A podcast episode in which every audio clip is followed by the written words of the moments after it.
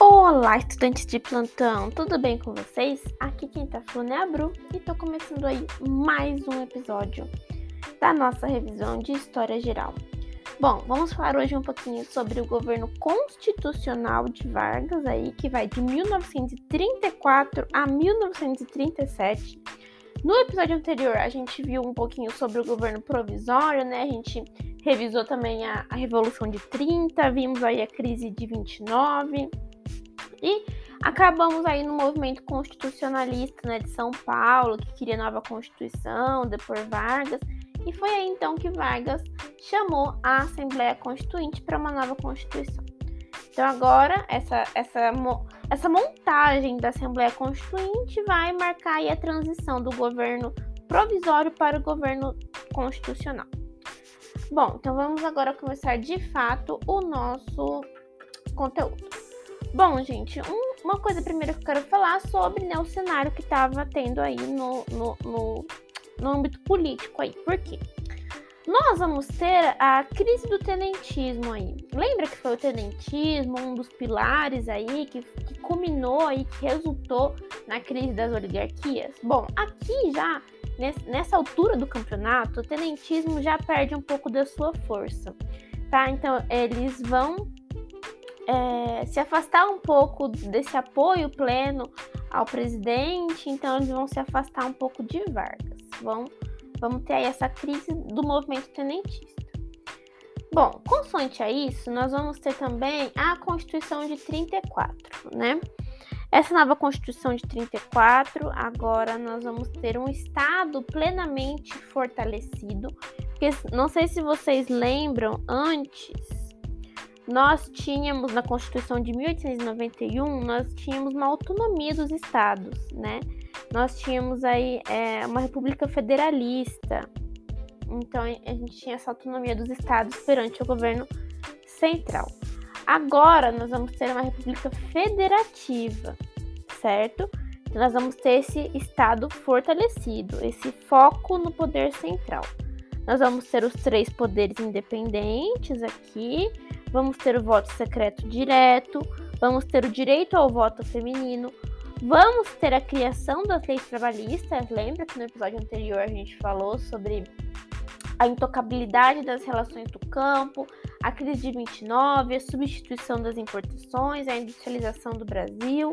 Então a gente falou um pouquinho disso. Então, com esse novo cenário urbano, nós temos aí a criação das leis trabalhistas, que desde a da República Oligárquica nós vamos ter aqueles movimentos sindicalistas, nós vamos ter as greves, lembra? Greve de 1917. A gente vai ter aí, então, esse cenário. Bom, nós vamos ter também aqui a criação da Justiça Eleitoral e do TSE, né? Tribunal Supremo Eleitoral. E nós vamos ter aqui, então, é, esse cenário da nova Constituição, dessa lei, dessa lei trabalhista, né? Que é o salário mínimo, as férias, a liberdade sindical, a proibição do trabalho infantil, indenização, todas essas leis trabalhistas.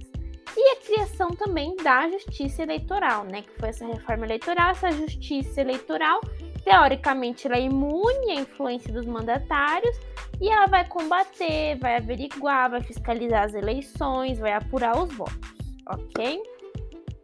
Bom, então nós vamos ter aí é, essa Constituição.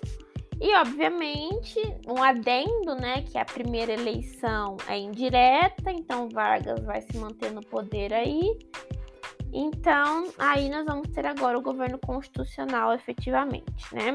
Falando, passando dessa Constituição, nós vamos ter agora o governo constitucional. Bom, esse governo constitucional, gente, vai ser marcado por uma radicalização ideológica.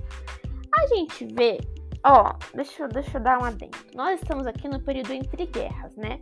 No fim da Primeira Guerra Mundial e começo da Segunda.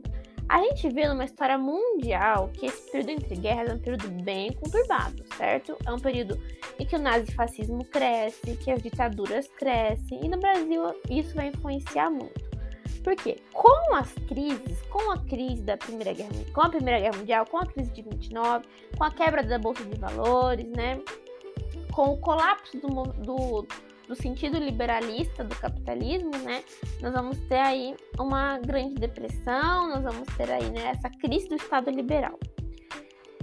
E a gente sabe que é em meio a essas crises em que há uma radicalização política, né? A gente vê é, o fascismo, o nazismo, que são líderes, né, que vão se destacar aí, extremistas geralmente, para como se fosse um, uma entidade divina para sair da crise. A gente sabe que é assim.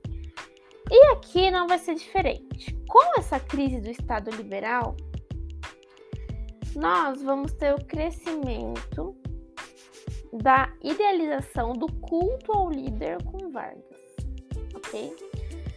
Essa radicalização ideológica vão se dar em dois âmbitos. Nós vamos ter aqui é, dois opositores, dois grupos opositores. Nós vamos ter de um lado a ANL, Aliança Nacional Libertadora, e a AIB, Ação Integralista Brasileira. Que a ANL seria a esquerda e a AIB seria a direita. Nós vamos ter esses dois grupos antagônicos agora. Aqui que defendem ideais diferentes. Vamos ver cada um deles.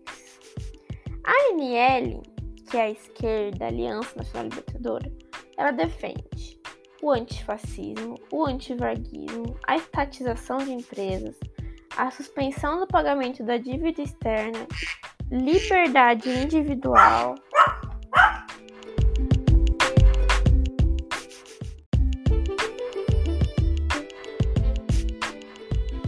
Olá, estudantes de plantão, tudo bem com vocês? Aqui quem tá falando é a Bru e tô começando aí mais um episódio da nossa revisão de História Geral.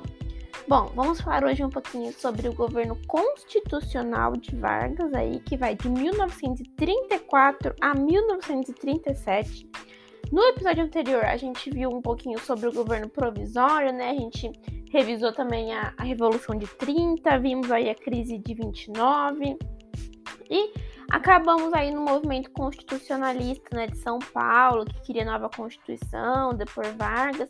E foi aí então que Vargas chamou a Assembleia Constituinte para uma nova Constituição.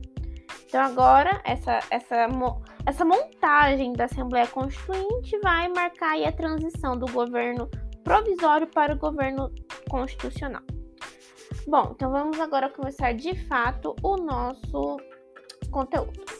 Bom, gente, um, uma coisa primeiro que eu quero falar sobre né, o cenário que estava tendo aí no, no, no, no âmbito político aí. Por quê? Nós vamos ter a crise do tenentismo aí. Lembra que foi o tenentismo, um dos pilares aí que, que culminou aí, que resultou na crise das oligarquias? Bom, aqui já, nessa altura do campeonato, o tenentismo já perde um pouco da sua força, tá? Então, eles vão é, se afastar um pouco desse apoio pleno ao presidente, então eles vão se afastar um pouco de Vargas. Vão, vamos ter aí essa crise do movimento tenentista. Bom, consoante a isso, nós vamos ter também a Constituição de 34, né?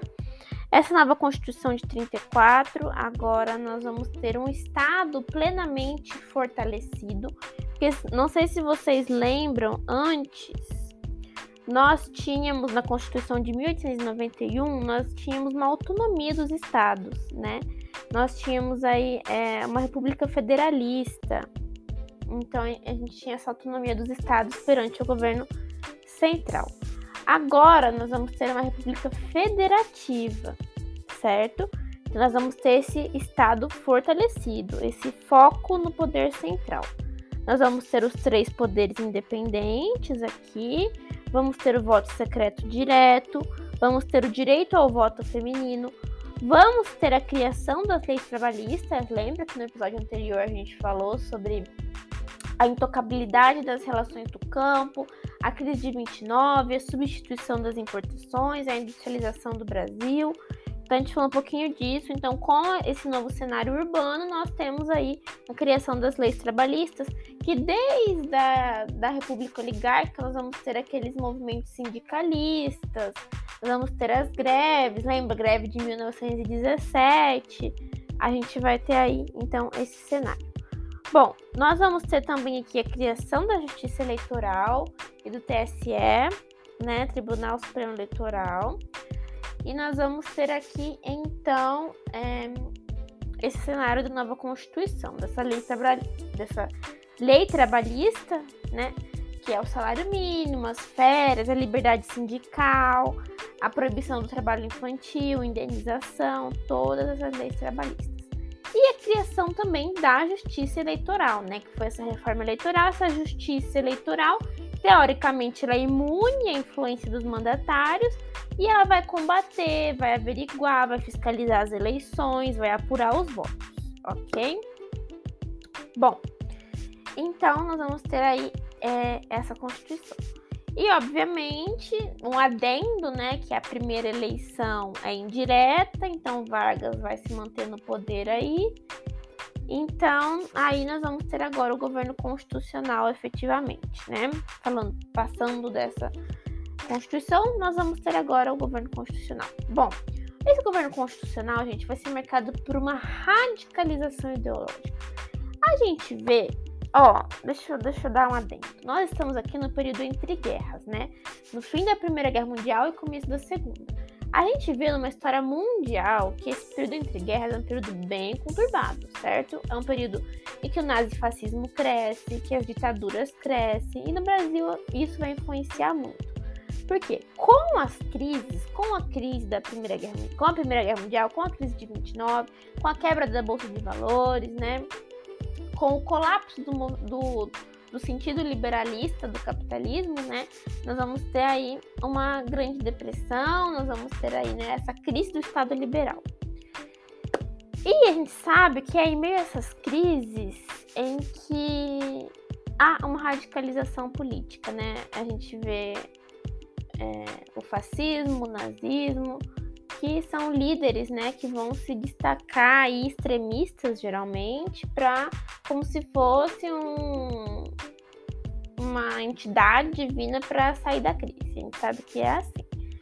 E aqui não vai ser diferente. Com essa crise do Estado liberal, nós vamos ter o crescimento da idealização do culto ao líder com Vargas, ok?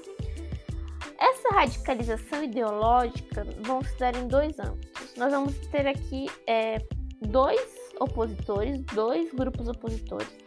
Nós vamos ter de um lado a ANL, Aliança Nacional Libertadora, e a AIB, Ação Integralista Brasileira. Que a ANL seria a esquerda e a AIB seria a direita. Nós vamos ter esses dois grupos antagônicos agora. Aqui que defendem ideais diferentes. Vamos ver cada um deles.